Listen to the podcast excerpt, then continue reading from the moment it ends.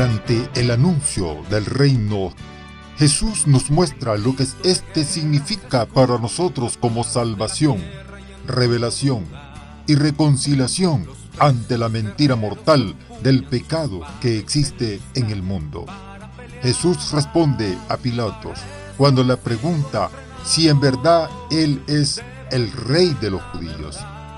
Mi reino no es de este mundo. Si mi reino fuese de este mundo, mi gente habría combatido para que no fuese entregado a los judíos. Pero mi reino no es de aquí. Jesús no es el rey de un mundo de miedo, mentira y pecado. Él es el rey del reino de Dios que trae y al que nos conduce en nuestras vidas. ¡Viva Cristo Rey! Con ustedes, hermanos, el programa Cristo Rey. Bienvenidos, hermanos, a su programa Cristo Rey. Este programa es transmitido por Radio Católica Online. El episodio de hoy es Tanto tiempo hace que estoy con ustedes y todavía no me conocen. El Señor Jesús le dijo a Tomás, yo soy el camino, la verdad y la vida. Nadie viene al Padre si no es por mí. Si ustedes me, me conocen a mí, conocen también a mi Padre. Ya desde ahora lo conocen y lo han visto. Le dijo Felipe, Señor, muéstranos al Padre y eso nos basta. Jesús le replicó, Felipe, tanto tiempo hace que estoy con ustedes y todavía no me conoces. Quien me ve a mí, ve al Padre. Palabra de Dios, gloria a ti Señor Jesús. Nos hemos tomado del Evangelio de San Juan capítulo 14, versículos 6 al 14. A pesar de, del tiempo que pasaron juntos, el Señor le reprocha a Felipe que aún no lo conoce. Y es que conocer a Jesús es un proceso que abarca toda la vida. Además implica una constante profundización y dinamismo de nuestro espíritu y de todo nuestro ser. Para continuar este podcast, hagamos esta oración. Señor Jesús, hoy que se celebra la Santa Cruz en algunos países, quiero agradecerte el que hayas aceptado el anonadarte a ti mismo para venir a salvarme. Que nunca me acostumbre o sea indiferente ante tu sacrificio en la cruz Concédeme que en esta oración yo pueda percibir un poco más de tu amor, vivo y verdadero, para buscar con tu gracia y corresponderte. Amén. Hoy celebramos la fiesta de los apóstoles eh, Felipe y Santiago. Y el Evangelio hace referencia a aquellos coloquios que Jesús tenía solo con los apóstoles y en los que procuraba ir formándolo para que tuvieran ideas claras sobre su persona y sobre su misión. Es que los apóstoles estaban imbuidos de las ideas que los judíos se habían formado sobre la persona del Mesías, pues esperaban un liberador terrenal o un político. Mientras que la persona de Jesús no respondía en absoluto a estas imágenes preconcebidas. Las primeras palabras que leemos en el Evangelio de hoy son respuesta a una pregunta del apóstol Tomás, cuando dijo, yo le digo, yo soy el camino, la verdad y la vida. Nadie va al Padre sino por mí.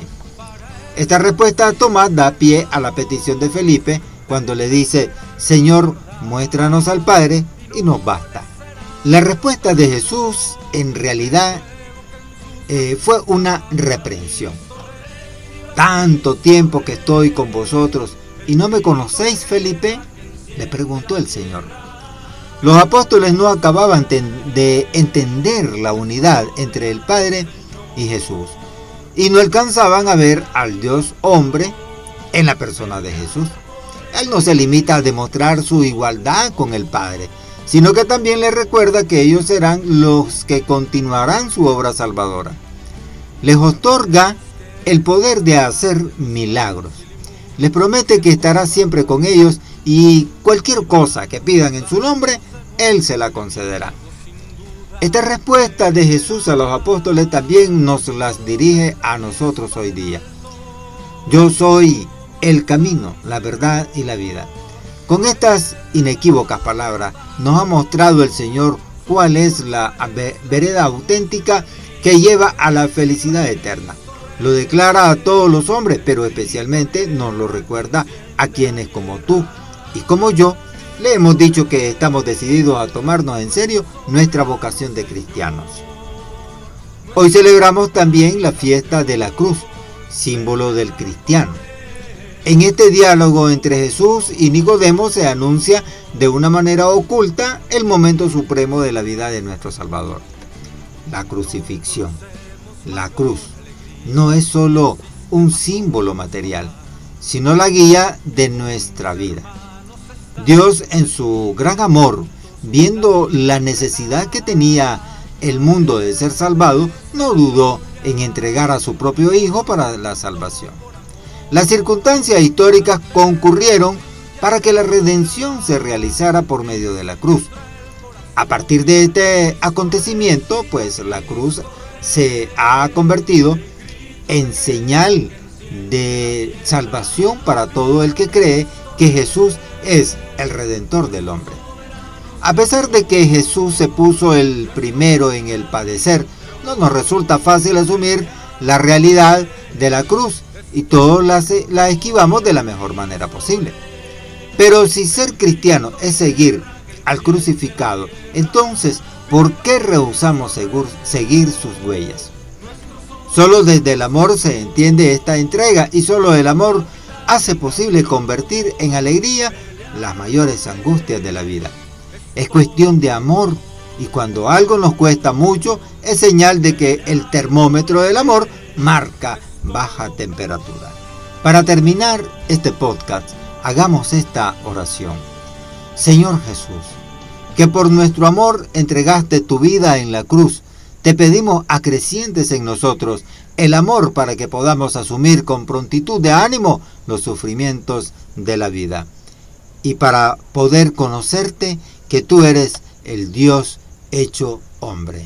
Amén. Gracias. Hermano, por habernos acompañado en este su programa Cristo Rey.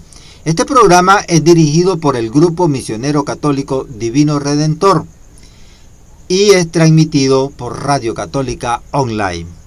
Hasta pronto hermanos y que Dios me los bendiga.